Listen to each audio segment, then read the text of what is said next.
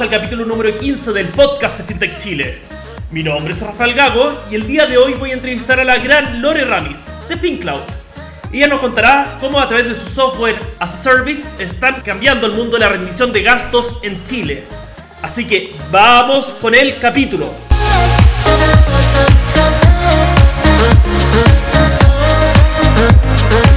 Bienvenidos al capítulo número 15 del podcast de FinTech Chile. Acá tenemos a Lori Ramis de FinCloud.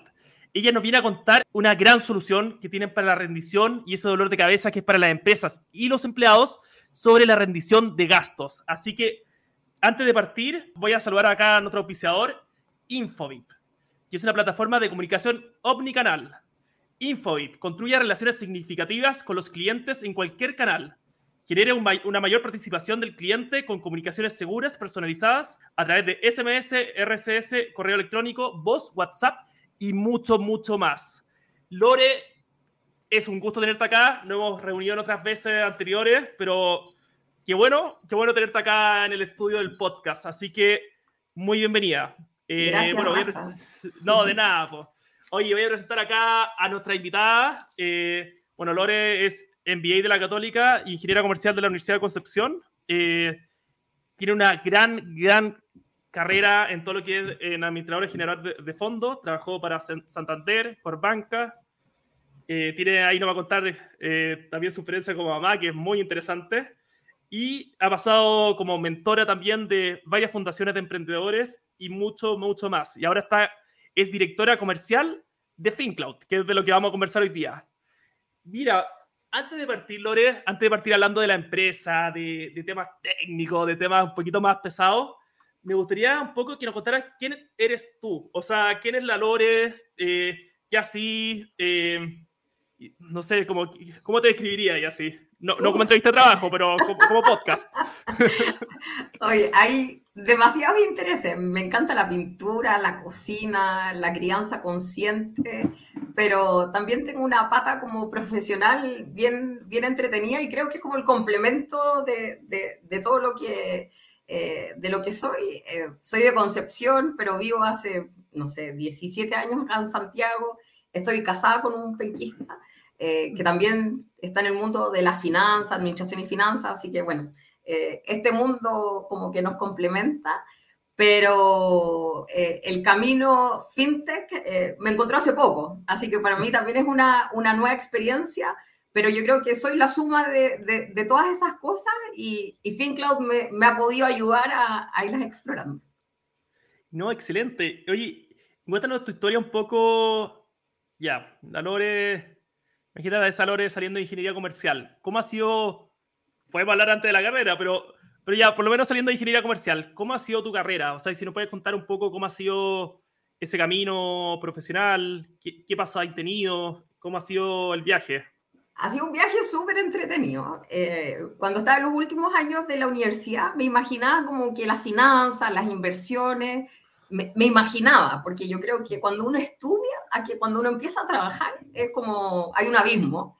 Eh, y tuve la oportunidad de, de, partir en una mesa de una administradora general de fondos. Estuve 13 años ligado a esta filial que se dedica a, a administrar fondos de terceros.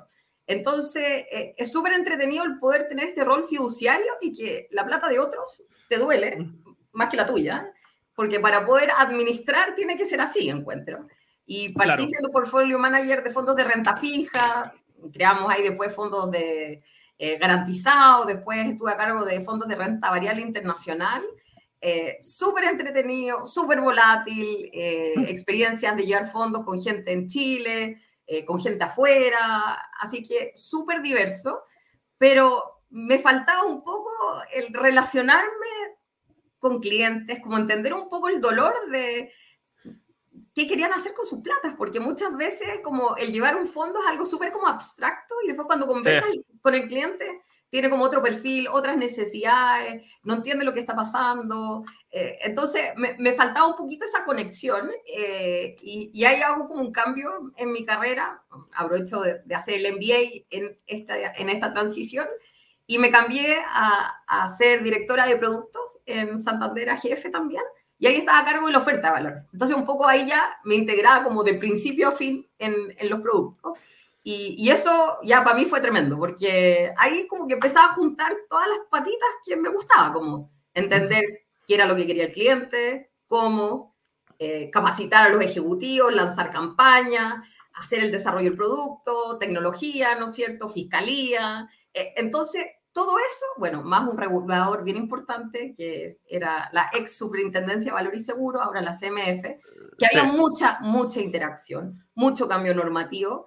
Eh, entonces, esa dinámica me, me empezó a apasionar eh, bastante y, y, ahí después conecté con Corbanca, eh, que era lo mismo, como esto, cómo posicionar un producto de pasivos en un banco que era de activos, como, no sé, claro.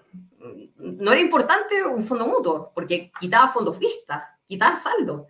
Eh, hasta que uno puede posicionar un producto que es como bien rentable en la banca y ahí, no sé, competíamos como con una tarjeta de crédito, con una línea de crédito, que en general son como los productos súper rentables, y, y, estábamos nosotros. Entonces, para nosotros fue un, o para mí fue una muy linda experiencia y, y poder transitar como de lo corporativo, como bien grande, súper buena escuela Santander, a Tremendo. algo un poquito más chico por banca, donde había gente increíble, como eh, no dependían directamente de ti, pero los proyectos funcionaban, los desarrollos, eh, hacíamos los lanzamientos, así que era súper, súper entretenido. Y, y eso es un poquito pues, como mi, mi, experiencia corporativa. Y, ¿Ya? y después ahí salgo eh, en mi proyecto Guagua. Eh, soy mamá de mellizo, de Kurt y Oliver. van a cumplir casi eh, cinco años en marzo. Y ¿Ya? Un poco yo veía como que mi rol corporativo con la maternidad no, no se cruzaba mucho. Así que ahí tuve oportunidad de estar un par de años como dedicada 100% a, a esa etapa. Eh, tremenda experiencia, la volvería a repetir. Eh, no sé si 500 veces no puedo tener tantas, pero feliz lo volvería a hacer. Eh, y, y, ahí es donde como que me empiezo a abrir a otras posibilidades. Mencionaste algún tema de, de las mentorías. Y, y, ahí un poco empecé como a pololear con FinCloud, porque FinCloud existe desde, desde hace varios años. Eh, y, y, los empecé a conocer y me empezó a llamar la atención el poder atender un dolor de un cliente, eh, que era algo claro. que me había apasionado mucho antes. Eh, bueno, y, y, ahí terminamos haciendo match y entrando eh, este año en la propiedad de, de FinCloud. No, excelente. Oye, y qué, qué importante eso que mencionabas, o sea, eh, yo creo que desde el 2007, un poquito en adelante, 2008, hay un poquito más de conciencia a nivel global, porque la, la bot.com no creo que haya sido una crisis que haya tomado mucha conciencia, pero sí la subprime. Y lo que es importante al final, que uno no está invirtiendo la plata, o sea, uno cuando trabaja en finanzas, uno tiene que estar al servicio de, los, de la persona, al servicio de esos clientes. No son, no son activos, no son, eh, no son renta fija, no son renta variable, es plata, es confianza que ellos depositan en ti para después cumplir con sus sueños y su proyecto de vida. O sea, es muy transversal y qué bonito que desde un principio hayas tenido esa visión. O sea, estoy manejando activos, pero también me importa el cliente, me importa quién es, por qué le va a funcionar. Y acá hay una responsabilidad súper grande. Y ahí también me contaste un poco antes que te tocó mucho crear como producto financiero. Te tocó competir en el banco, por ejemplo, en Corbanca y me montáis con productos más hacer innovación financiera. Innovación no, no, no, necesariamente requiere tener tecnología o internet como se conoce ahora, sino innovar financieramente es difícil. Y si nos puedes contar un poco cómo ha sido esa parte de innovar en ti, cómo se ha sido transversal en tu carrera desde, desde, desde algún inicio hasta sí. ahora. Yo creo que eh, en, e, en, esa época era... Eh, los equipos de producto normalmente iban liderando todas estas como grandes desafíos, como desde que teníamos ajustes normativos tremendos, así como de la noche a la mañana, generalmente los equipos de producto que tenían como eh, la experiencia de inversiones, tenían, como conocían al cliente, conocían el proceso completo de cómo funcionaba la administradora, eh, lideraban esos, esos cambios, pero también la creación, porque eh, sabíamos exactamente cómo funcionaba cada pieza dentro de la jefe para poder lanzar un nuevo producto. Eh, antes teníamos que negociar, por ejemplo, si esto es una filial de un banco, teníamos mm. que negociar con todas las áreas del banco para poder tener las aprobaciones, después teníamos que ir a la superintendencia de valores para una aprobación, porque después apareció este depósito donde uno depositaba y ya se eh, entendía como aprobado el producto. Nosotros teníamos que pedir permiso. Entonces eran eh, unos procesos bien largos, pero yo creo que cuando involucrábamos a todas las partes, explicábamos por qué estábamos haciendo lo que estábamos haciendo, logramos un compromiso tremendo, porque no todas estas áreas dependían de nosotros. Eh, teníamos que convencer a fiscalía, a marketing del banco, es decir, como que tenía clientes más grandes que, que la filial de fondos mutuos, eh, pero involucrábamos a cada una de las áreas y yo creo que teníamos resultados extraordinarios eh, y se hacía súper potente porque era, oye, no sé, queremos lanzar esta administración de cartera para poder ayudar al cliente en la ejecución de sus portafolios. Eh, entonces, oye, y tiene esta razón, no sé, nosotros comunicamos a los clientes desde que ellos se enteran hasta que pueden ejecutar, hay un desfase, entonces el cliente en realidad no está tomando la recomendación en el, como en el momento adecuado, entonces vamos a tener, no sé, estos tres productos para poder replicar esto. Y, y al involucrar y explicar, yo creo que era más fácil para todos participar. Eh, y, y, no sé, logramos esto colaborativo, oye, y estoy hablando hace, no sé, 18 años atrás, como que hace mucho rato, como, y, y, habían equipos de alto desempeño, comprometidos, fantásticos, que hacían estas cosas, eh, no sé, yo me acuerdo de estos pasos a producción en el banco, que eran unas cosas así tremendas. Nosotros, no sé, en FinCloud tenemos nuevas versiones todas las semanas, así a cada rato, como que, no, allá los pasos a producción eran una cosa así tremenda, como que si se caía quedaba la escoba, porque había, no sé, muchas sucursales involucradas, era como un, un elefante más grande que, mover, pero lo lográbamos, entonces era súper satisfactorio porque todos se sentían parte de, de, de, esa innovación. No era como, ajá, el equipo de producto se le ocurrió, ¿no? Era como súper participativo y, y, lográbamos hacer cosas súper entretenidas. Entonces, para, para mí esa experiencia, tanto en Santander como con Banca, fue tremenda. Increíble. Oye, ¿y cómo, cómo esa, esa manera de crear bajo toda adversidad y moviendo tu siguiente elefante, que claro, es mucho, cuesta mucho cuando son estas grandes corporaciones financieras? ¿Cómo, cómo has logrado eso, traspasarlo tanto a tu voluntariado como mentora, ahora en FinCloud? Uh, yo creo que el, el, tema de la mentoría, lo que, que, ayuda un poco esta como visión como quizás más corporativa, como de arriba, de, de entender un poco este negocio y las cosas fantásticas que hacen, como de repente ni siquiera se dan cuenta que el servicio, el producto que ellos tienen es algo único, eh, que tiene variables diferenciadoras, no sé, les ponen el corazón. Eh, hay, hay montones de historias que gracias a ese negocio salieron adelante, la familia, el marido, la hija, no sé, eh, como que hay tanta historia y cuento que no traspasarlo y contárselo al cliente es como, no sé, votar un atributo. Entonces, cuando empiezan a tener como, como esa visión de que es algo tremendo, ellos también se empoderan. Me ha tocado trabajar con puras mujeres, eso sí. Pero no porque eran programas de mujeres, no sé, siempre me han tocado mentoras eh, mujeres, eh, mentorías mujeres. Y, y, claro, como que hay un valor en lo que ellos hacen tremendo, eh, el aporte a la sociedad o a su familia, etc. Y, yo creo que eso las empodera. Entonces, eh, yo creo que es como el reconocer y, y dar esa vista y, y, nada más, como un poco de orden, un poco de ajuste y, entender como qué hacemos, cuánto cuesta, cuánto estamos ganando y ya, como que no, no, no, es más complejo que eso.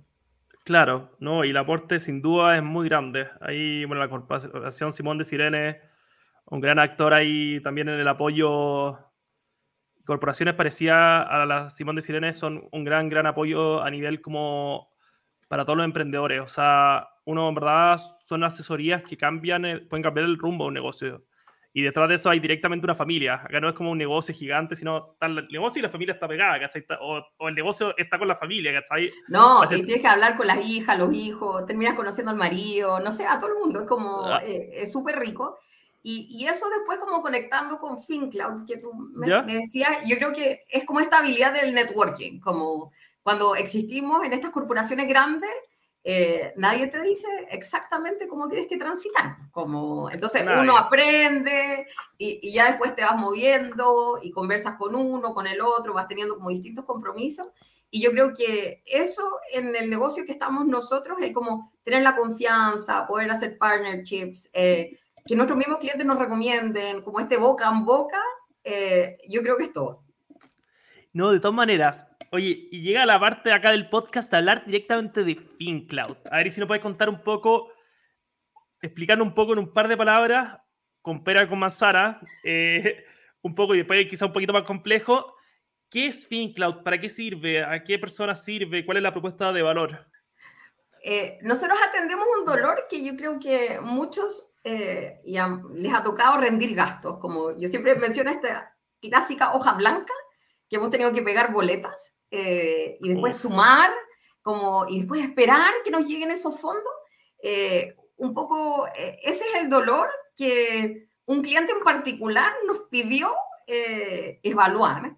y nosotros como que no lo encontramos muy glamoroso tampoco, ¿ah? como para ser bien sincero, como, ay, rendiciones de gastos de colaboradores, pero después cuando empezamos, mm, suena como fume. Sí, sí. pero después empezamos como a investigar y, y, a ver las distintas soluciones que hay en el mercado y hay toda una oportunidad en términos de fondos por rendir, reembolsos espontáneos, caja chica o rendiciones que se hacen a través de estados de cuenta. Entonces, ¿cómo, cómo digitalizar ese proceso de principio a fin? Y que los colaboradores tengan más tiempo para agregar valor, como que ese es nuestro sueño, como no solo el comercial, sino el que revisa, el de auditoría, o, las jefaturas que hacen las aprobaciones, o el de contabilidad y administración que digitan, esto como de principio a fin, como que todos se ven beneficiados en la organización, como que eh, lo sentimos como un, un beneficio como integral, y después esta información automáticamente se puede inyectar al sistema contable o al RP de la empresa. Eh, eso es un poquito lo que viene a solucionar FinCloud. Pero después tenemos una mirada más de largo plazo, que es, queremos que nuestros clientes tengan tiempo para agregar valor y hacer gestión en esa línea de gasto, como tenemos reportería, tenemos dashboards, entonces, hoy, ¿qué está pasando en la línea de alimentación? Quizás tenemos que hacer un convenio con, no sé, una empresa que entrega almuerzo o con un casino o, no sé, tener, no sé, tickets de restaurante o alguna cosa porque vamos a empezar a ver como que los números nos van a hablar. Eh, entonces, eso es lo que nosotros encontramos entretenido, pero entendemos que es como un segundo paso. Primero, como digitalizar el proceso, que ya no se inviertan tantas horas en esta manualidad de pegar boletas o, un Excel eh, y después mandar las boletas. Eh, entonces, primero eso y después agregar valor en esta línea de gasto del estado resultado. No, y pasa mucho. también hay un cliente y un usuario acá. O sea, hay varios usuarios, pero hay, hay un cliente. Señor cliente es la empresa, pero hay un usuario que es súper importante, que yo creo que debe pasar con FinCloud, que, por ejemplo, gente que le tocó trabajar en una empresa, después lo contratan de otra, y el mismo le va a recomendar FinCloud a, no sé, para recursos humanos, a su área, para poder generar esto. Entonces, ¿cómo ustedes se dedican también a agregar valor a esa persona, al empleado de la empresa, más que la empresa en sí? Sí, un, poco... Eh, tenemos como que llegamos a través de como de, de, dos lados. Puede ser como el dueño del proceso o, o, como la jefatura. Entonces, el dueño del proceso generalmente tiene el dolor, como que eh, está abrumado, ¿no es cierto? Eh, entonces, tiene que ver como maneras de mejorar ese proceso y nos encanta compartir esa experiencia, como nos encanta escuchar, ver cómo lo hacen, eh, nosotros tratamos de ayudarlos en ese fit, como, oye, cuéntanos qué pasa, cómo lo hacen, eh, qué oportunidades estás viendo, porque hay empresas que no lo tienen digitalizado y tienen que partir digitalizando. Hay otros que tienen un proceso súper bien normado, pero hay oportunidades, entonces nos encanta estar en esa conversación.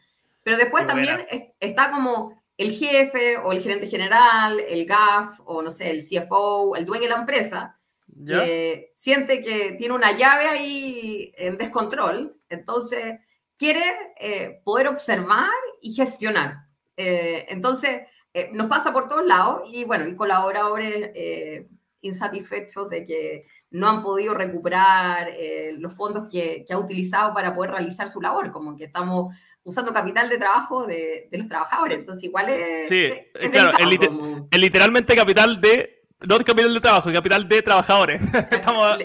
Eh, efectivamente. Entonces, es como esta mezcla, pero lo que hacemos es que en realidad dedicamos eh, harto rato a conversar con los clientes, como, y de ahí van saliendo las nuevas mejoras, eh, nuevas cosas que se necesitan, porque nosotros no tendríamos como verlo, como, y, y nos gusta estar conectados con el usuario, como...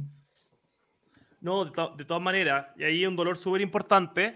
Y ahí es donde quiero em, preguntar un poco sobre los planes que tienen para el 2022. No sé si ya se han sentado a conversar con, con Pilar, con, la, eh, con todo tu equipo, pero ¿cuáles son los planes? ¿Qué, dentro de lo que se puede contar, obvio, pero, pero ¿qué tienen pensado para este 2022? ¿Qué, ¿Dónde quieren expandir? ¿Dónde quieren crecer? ¿Qué quieren hacer? Nuevo. Bueno, para, para FinCloud, que, que es una empresa que lleva un par de años, eh, algo, voy a contar un poquito de, los fenicios, pero ya, eh, no, nosotros nacimos de la mano de, de, un cliente grande, una multinacional que, que, necesitaba esta solución a medida, nada de lo que había en el mercado eh, satisfacía, ¿no es cierto?, sus necesidades. Eh, entonces desarrollamos un, un producto bien robusto que se prenden y se apagan atributos. No es como, oye, ese desarrollo cuesta tanto, como que está súper parametrizado para que el usuario pueda aprender y apagar eh, todos los atributos que necesite. Eh, el año pasado eh, llegó un inversionista, entonces hicimos como un, un, orden de poder, no sé, nos faltaban temas de app, desarrollamos esa parte y este año, entre yo y un poco es empezar a crecer. sin duda somos una empresa de base tecnológica y, queremos ser una scale-up, es decir, buscamos tener eh, crecimientos importantes. Eh, no sé, los últimos seis meses hemos tenido un crecimiento como del 100%, de, chiquitito a mm, un poquito menos chiquitito, pero seguimos siendo chiquititos. Entonces, eh, esos son los desafíos en términos de crecimiento que, que, estamos buscando porque nos dimos como este tiempo de poder analizar como el proceso de implementación, la relación con el cliente. Nos encanta estar hablando con el cliente, como eh, sin duda tenemos clientes más intensos, menos intensos, eh, hay de todo, pero nos gusta porque ahí aprendemos. Entonces, eh, hemos tratado de ir como estandarizando un poco eso, pero es la atención a medida que hacemos en estas implementaciones que son las que agregan valor. Entonces, queremos como ir creciendo orgánicamente con lo que estamos haciendo hoy, pero eh, buscamos crecer en, en, clientes fuertemente el próximo año. No, excelente. Y es pasar también a esa flexibilidad, como partieron con este primer cliente en modalidad como entre comillas de sponsor, que al final a veces hay mucho negocio que parten así. Que, sí, es como un capital cliente, no ¿no es cierto? Como... Sí, e, eso, o sea, como un capital como, claro, o sea, eh, tú tenés la idea, tenés la capacidad, yo tengo el capital, yo tengo la necesidad. Eh, parte con nosotros y después, claro, expándete. No, quiero, no lo queremos exclusivamente para nosotros, pero puedes expandirte. ¿Y cómo piensan así? Me contaste que tienen bueno, el tema de los futures o que se desactivan o se activan en módulos. Em, ¿Dónde está ese producto ampliado? ¿Cómo, ¿A dónde quieren crecer, por ejemplo? ¿Faltan futures? ¿Faltan funcionalidades? Por, expandir? Para nosotros siempre faltan, ¿ah? Porque somos una empresa eh, de software, entonces, de desarrollo, entonces eh, claro, queremos que nuestra app pueda hacer lo mismo que el software, como que siempre estamos como soñando todas esas cosas, pero creemos que nuestro producto hoy día, tal cual está, está muy robusto. Eh, siempre le vamos a estar agregando cosas, siempre estamos haciendo mejoras, eh, siempre se las liberamos a todos nuestros clientes. siempre le estamos contando, como, no sé, si hicimos un ajuste pequeñito para un cliente, queda disponible para todo. Hay un nuevo informe, está eh, para todo. Y yo creo que también queremos capitalizar más el tema como de gestión, porque hoy día es como la pata más de control, ¿no es cierto? Digitalizar este proceso. Entonces, es profundizar en la gestión. Eh, entonces, bueno, dos de los tres socios somos del mundo como financiero. Eh, Pilar, que es nuestra CEO y además socia fundadora, ella es la informática, es decir, ella creó esto, como que FinCloud y toda su lógica eh, está, eh, fue eh, diseñada por ella. Entonces tenemos una combinación súper entretenida que queremos mantener, como el poder tener como una conversación entre pares como de finanzas, de contabilidad, de administración, entendiendo ese dolor, pero poniendo la tecnología al servicio de ello. No, de, de todas maneras. Y ahí un poco me contaste ya, tienen el equipo con tres financieros más pilar que la CTO, CEO, CTO, no sé cómo llamarlo. Sí, sí, ella es la CEO, pero en realidad es CTO, como que en su, eh, en su pasión, como... Oye que sí. Oye, ¿y tan tienen más gente en el equipo? ¿Cuántos son en el equipo actualmente? Sí, somos poquitos, somos, hoy día somos cinco, pero eh, estamos buscando crecer, eh, estamos buscando nuevos desarrolladores, el mercado chileno o nos está quedando corto un poco. Eh, estamos como entrevistando afuera. Eh, está súper entretenido el mercado de, bueno, nosotros somos 100% virtuales, ¿ah? no tenemos oficina física. Entonces, si tenemos, por ejemplo, yo estoy en Santiago, Pilar está en Viña del Mar, tenemos desarrolladores, no sé, en Melipilla, eh, en otras comunas en Santiago. Entonces, bueno, si viene alguien eh, de Perú, de Bolivia o de donde sea a integrarse al equipo, pero fantástico, como estamos buscando crecer. No, y esa es la ventaja, o sea, pasa que también eh, hay mucha demanda por desarrolladores y también hay que ser flexible en ese sentido. De hecho, me ha tocado conocer muchas fintechs que cada persona del equipo está en un país diferente y son equipos gigantes a veces y, y funcionan así, y funcionan así y funcionan perfecto y crecen y levantan rotas de capital o sea, actualmente no es un impedimento, no es un impedimento la distancia física, sino yo creo que a veces mantener esa cultura de trabajo, esa cultura como de, empresa, para no llamar la cultura organizacional, pero para mantener esa, eso algo que lo hace único, mantenerlo cuando van creciendo, pero si se puede hacer de manera virtual, se puede hacer. Y hay eh, muchas empresas que están funcionando así y es la nueva tendencia. Sí, hay que prepararse. Bueno, nosotros, bueno, dos, eh, los tres dueños somos, eh, tenemos niños y, también nos encanta un poco poder estar con ellos y eh, es, es, bien desafiante trabajar como de manera remota, porque quizá uno está acostumbrado como lo cultural, de tenerlo en la oficina y, y de compartir, pero el poder trabajar por objetivo, yo creo que hay que ser bien disciplinado, pero se puede, como de todas maneras, como, y, y vamos a mantener eso, como buscamos mantenerlo. Bueno, no sé qué empresa, bueno, muchas tecnológicas grandes han hecho eso, o sea, no volvemos a la oficina. Ah, Apple, Apple. Leí una noticia ayer, parece que salió, bueno, ya muchas lo han anunciado, pero no van a, no van a, no van a volver a la oficina. O sea, dijeron el que quiere va a la oficina, pero no obligación, ¿cachai? Porque al final, yo creo que es súper importante entender que cada trabajador está en un proceso de vida diferente, eh, eh, tiene una situación diferente, quizá alguno quizás su departamento es para morirse de calor en las mañanas, le gusta irse a, trabajar en la oficina, otro tiene niños y tiene que ir a dejarlo y, justo compró una casita al lado del, colegio, entonces tiene que ir a dejar a los niños, no sé, al colegio, al jardín, al jardín, a la sala cura, no sé. Y eh, hay gente, todos los trabajadores son diferentes, entonces entender que todos tienen que trabajar en la misma forma, en el mismo tipo de escritorio, en el mismo lugar, yo creo que es algo que quedado en el pasado y algo que nadie quiere trabajar, o sea, yo creo que tú si pegas 100% presencial, no, gracias. O sea, no anda a buscar a otro, otro no sé, pues, le decía al reclutador que, como, en verdad no, no vale la pena.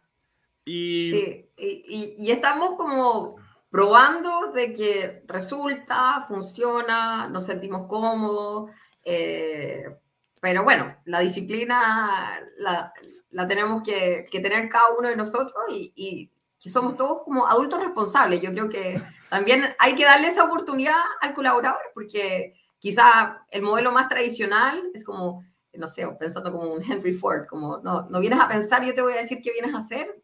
Claro. No, no queremos niños, como eh, queremos gente que tenga ganas, que se le ocurran cosas, que propongan. Eh, o, al menos para mí eso es la idea de trabajo, como... No, no está, y yo tampoco se está buscando en esta industria gente que sea como el típico perfil yes sir, como que gente tenga que decir sí, sí, sí, sino gente que en verdad te contradiga, gente que te diga, oye, esto en verdad no lo estamos haciendo bien. No, gente que en verdad no le quiera caer bien a los jefes, sino quiera como en verdad hacerte ver dónde hay falencias, por ejemplo, para mejorar. O sea, yo creo que ese perfil es muy necesario acá. O sea, gente que en verdad tenga la perso de decirte, oye, no, así no lo vamos a hacer, lo vamos a hacer de esta forma porque es mejor y, nada, y para eso también hay que dar ciertas libertades a innovar, a equivocarse. A equivocarse todo el rato. A equivocarse todo el rato, sí, sí, uno se puede equivocar y no está mal, o sea, es parte del aprendizaje.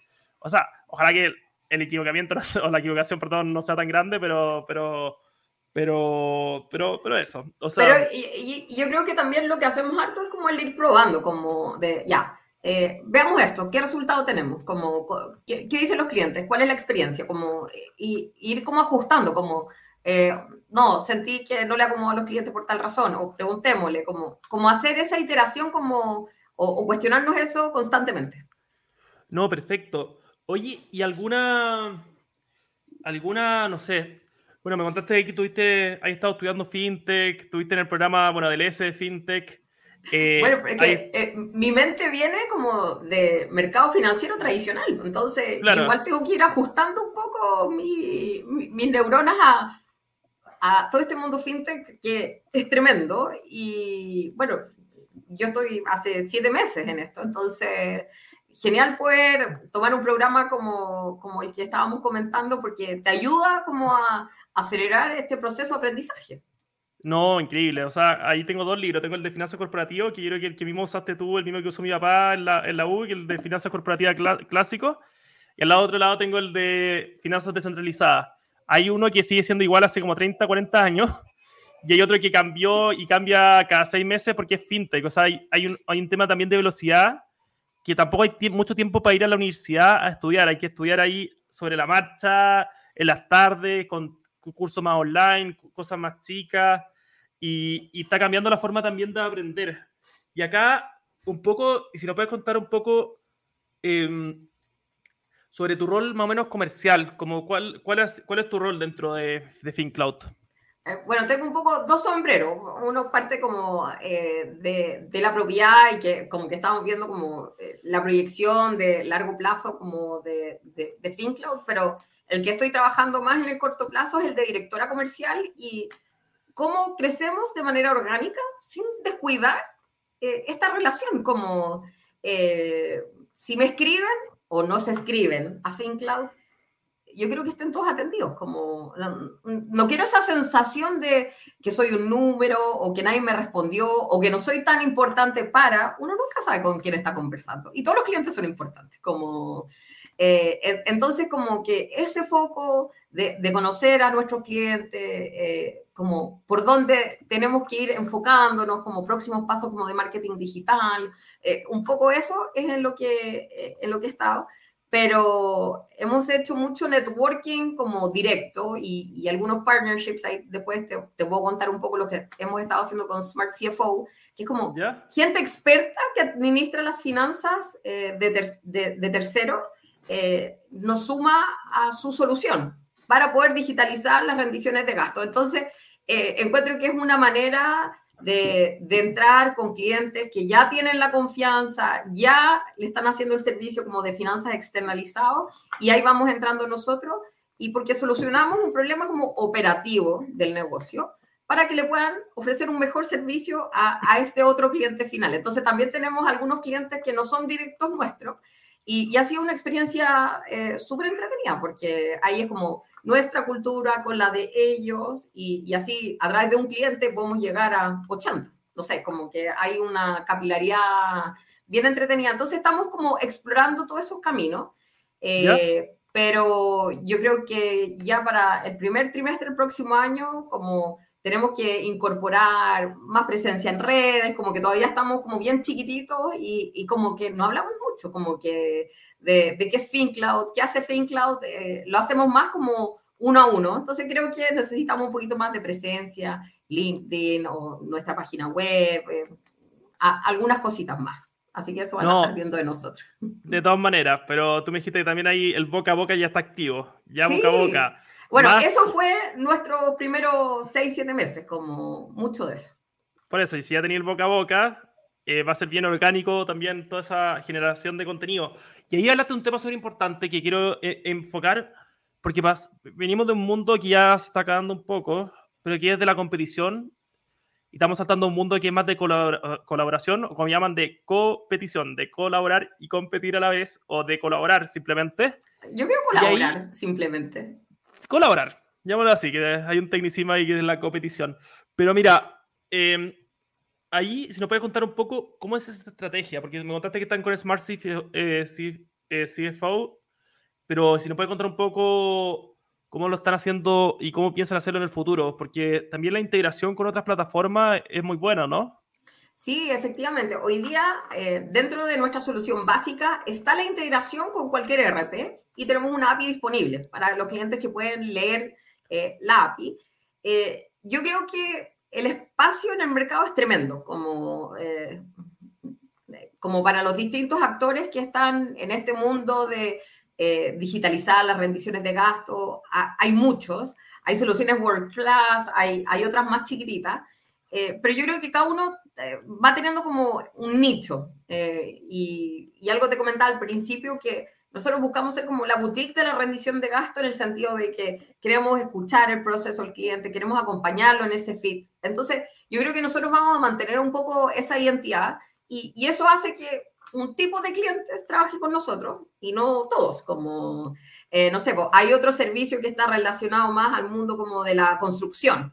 Hay uno... Claro entonces, seguramente más clientes de construcción, nosotros también tenemos, pero van a ir por allá. Entonces, yo creo que cada uno va encontrando con el que se siente cómodo de trabajar y, por eso que creo que es más colaborativo y, hay espacio para todos, porque hay demasiadas empresas en Chile que todavía llevan sus rendiciones de gasto en el papelito blanco que estamos hablando. Entonces, con la boleta.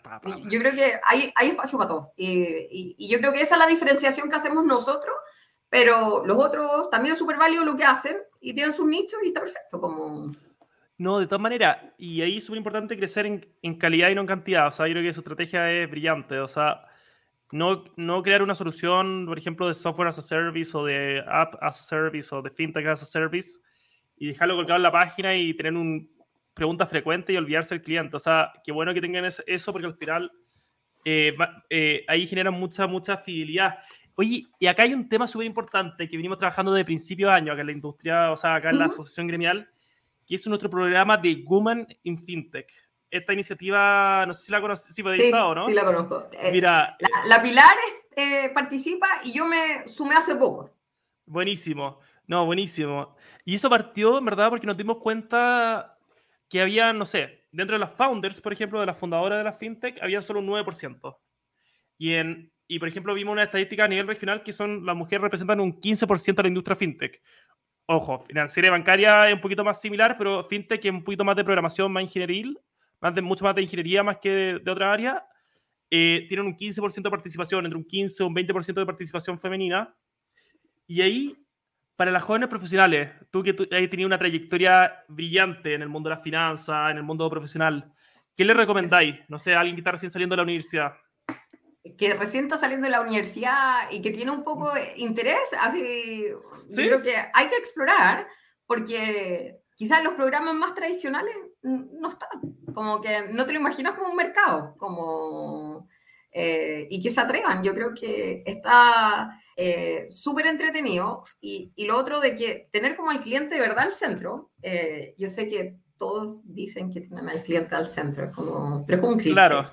es un cliché, pero Pero el dicho al hecho es muy, es muy, diferente. en cambio, como esto cuando uno cree como en marcas que sean como más sinceras o más transparentes, yo creo que el mundo fintech un poco busca esto porque siempre está preguntando, probando, eh, no sé, como que te gustó, te funcionó, ¿qué cambio le harías? Es como que eh, tiene esa lógica, que es como una lógica de servicio, encuentro yo, eh, entonces creo que es mucho más satisfactorio poder desenvolverse quizás en, en, una industria así, pero igual hay un valor en lo corporativo. Entonces, si yo pudiese hacer una recomendación es como tener un poco una experiencia en el mundo corporativo, que, que, yo creo que te da una visión así como bien macro de cómo funcionan las cosas en ese mundo, que no tiene nada que ver cómo funciona acá, y después como poder moverse para acá, eh, es bien cómodo porque eh, es todo más ágil, eh, es más rápido. Eh, todo lo que alegabas que no ocurría al otro lado, bueno, aquí se ocurre. Entonces, como que aquí puedes poner en práctica, entonces yo creo que hay que atreverse y, y, hay que conocer y estudiar, como dices tú, en las tardes, en las noches, no sé, tener un poquito más de literatura o papers o cualquier cosa que, que te pueda ayudar a ir entendiendo todo esto porque es tremendo, como que no, no sé, no, eh, sé dónde está el límite ya como... No, no, si el límite el límite es bastante más difícil. De hecho, la otra vez leí una estadística que salen no sé cuántos, como cientos de miles o no sé cuántos miles de libros de negocios al año. O sea, que nunca te hay que leer todos los libros de negocio. Entonces, por lo menos hay que estar un poquito activo y también hay que aprovechar a veces, no sé, cosas como quizás estos podcasts o webinars o cosas un poquito más como echarse en el sillón a veces, que son un poquito menos engorrosas y aprendí igual, entonces también aprovechar esa instancia. Oye, Lore, y antes de partir, me gusta siempre como que acá los, los founders y acá lo, lo, la gente de la empresa pueda como hacer una invitación. No sé si te gustaría hacer alguna invitación eh, a los clientes, a, a, seguir alguna red social o, o probar FinCloud. Ah, feliz. Pero mira, antes, eh, y, les quiero dar como un, botón de, de, lo que es fidelidad para nosotros.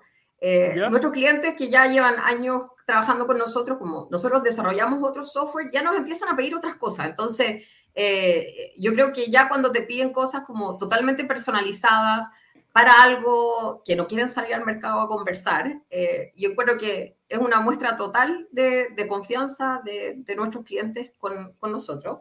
Y yo los invito a mirar fincloud.cl o que me escriban a lorena.fincloud.cl porque la experiencia eh, yo creo que es todo. Como que, obvio, yo puedo decir esto es fantástico, lo hacemos increíble, pero oye, eh, lo subimos nosotros a una demo y, y me gusta subirlos nosotros porque queremos escuchar su historia, queremos escuchar su dolor y, y ver eh, si lo podemos apoyar, porque de repente hay cosas que no pasan por una solución de rendición de gasto, pero si es eso, nosotros vamos a ayudar como a ese mejor fit. Entonces, eh, escríbanos y, nosotros encantados de conversar y, de tener como esa relación de largo plazo, que es lo que estamos buscando. Eh, no estamos buscando algo como súper transaccional, como, ah, que nos contraten y, ya nos olvidamos, eh, sino como que queremos crecer con nuestros clientes, así como nosotros estamos creciendo hoy día y queremos que a todos les vaya increíble, si al final eh, esa es la idea. No, oye, y ahí voy a sumar de eso y también revisen y prueben ThinkCloud. O sea, tienen un pricing espectacular, 0.12 UF, que sacando la UF más o menos de hoy son 3.600 pesos más IVA por trabajador. Por, usuario. Por, por usuario, por, por, usuario de la plataforma. Entonces, al final, prueben ThinkCloud.